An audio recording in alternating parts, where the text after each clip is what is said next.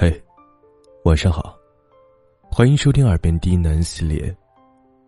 我是冯生，绝处逢生的冯生。今天给大家带来一篇故事：一个人无趣，两个人怎会有意思？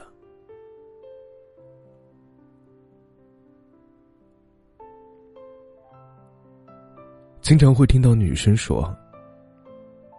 以后要找个男朋友，教他游泳，带他攀岩，给他弹吉他，牵着他一起去流浪。光是听着就很浪漫。可是姑娘，看看你自己，成天窝在宿舍，中午起床，叫个外卖。走的最远的地方，就是宿舍楼下。边吃饭，边点开电视剧，没心没肺的笑着。吃完觉得又有点困了，于是，一边上床，一边刷着手机，一边迷迷糊糊的睡过去。醒过来，发现天色渐沉，睡太久。反而是有气无力的。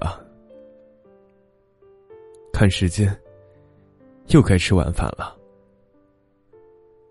因为白天睡得太久，到了十一二点，反而兴奋了。看着小说到了凌晨，于是，一天结束了。第二天。也以前一天为模板循环下去。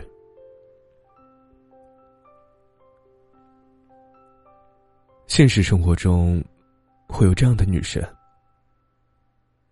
明明不喜欢自己现在的生活状态，除了睡觉吃饭，就是看剧、看小说，即便是朋友善意的提醒过，也觉得自己这样不好。可是丝毫没有要改变的想法，继续着枯燥无味的生活。朋友说：“我们去看电影吧。”他会说：“啊，要去市区啊，好远啊，不想去。”朋友说：“我们早上早起，去吃个丰盛的早餐吧。”他说：“啊，那么早，我肯定起不来。”朋友说：“我拿着单反来找你拍照吧。”他说：“我整天都没洗头，油死了。”朋友说：“那我们今晚去操场跑步吧。”他说。多累啊！我还是看着你跑吧。好像每一个拒绝的理由，都是情有可原、理所当然。然而，久而久之，朋友就不再找他了。可是，你选择什么样的生活方式？是你的问题，但是拜托，不要把问题归结于没有男朋友好吗？好从你的无聊、懒惰，你的所有想做却迟迟没有尝试的事情，都是因为没有一个男朋友。男朋友又不是哆啦 A 梦，没有记忆面包。也逃不出任意门，抽屉里也没有藏着时光机。你以为有了男朋友就能解决所有问题了，就能改变现在不满的状态了？首先，假设你的男朋友真的是一个生活丰富多彩、幽默有趣的人，他会打篮球。会游泳，喜欢健身，而且会弹钢琴，也玩吉他。经常旅游，喜欢冒险挑战。可是，再有趣，也只是别人有趣。其实他是你的男朋友。记得高晓松在《如僧》里讲了个段子，很多女青年争先恐后、前赴后继的奔去会写歌、会作诗的才子床上，可是他们往往忘了一个事实。知识是不能通过性交传播的。丰富有意思的生活也不能通过谈恋爱来传播。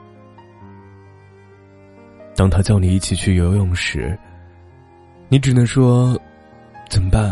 我不会啊。”当他为你弹钢琴时，你也只能痴痴的看着，却不知道他弹的什么曲子。当你们一起去旅行时，他跟你说着各种旅途见闻，你也只能随声附和，却讲不出自己一段有意思的经历。当然，你不会游泳，他可以教你；你不知道的曲子，他也可以告诉你；甚至你没有故事也没关系，他的故事。可以分你一半，可是你能够为他带来什么？给他讲电视剧的内容，给他讲你睡了一整天，还是中午吃了台湾便当？你凭什么就觉得这样的人会喜欢你？爱情是相互吸引的缘分。彼此会因为对方的优秀特质而互相欣赏、靠近。如果你没有一颗同样丰富多彩、敢于冒险的心，你也无法吸引同样特质的人啊。退一步讲，即使你真的有过人的美貌、天仙下凡，但是每天除了下楼拿个外卖。就算出门了，能认识的，也许只有外卖小哥吧。曾经看到知乎上有一句话：男生会因为女生的外貌和身材，决定要不要进一步发展；女生的智慧决定她是否要一票否决她的外貌和身材。你会在健身房遇到喜欢健身、身材线条紧实的人；会在琴房认识弹得一手好琴的人；会在旅途中邂逅结交同样享受旅行的人。所以，你是什么样的人，就会遇见什么样的人。所以啊。想要遇到什么样的人，就让自己努力成为那样的人吧。如果不满意自己的现状，现在开始改变就好了。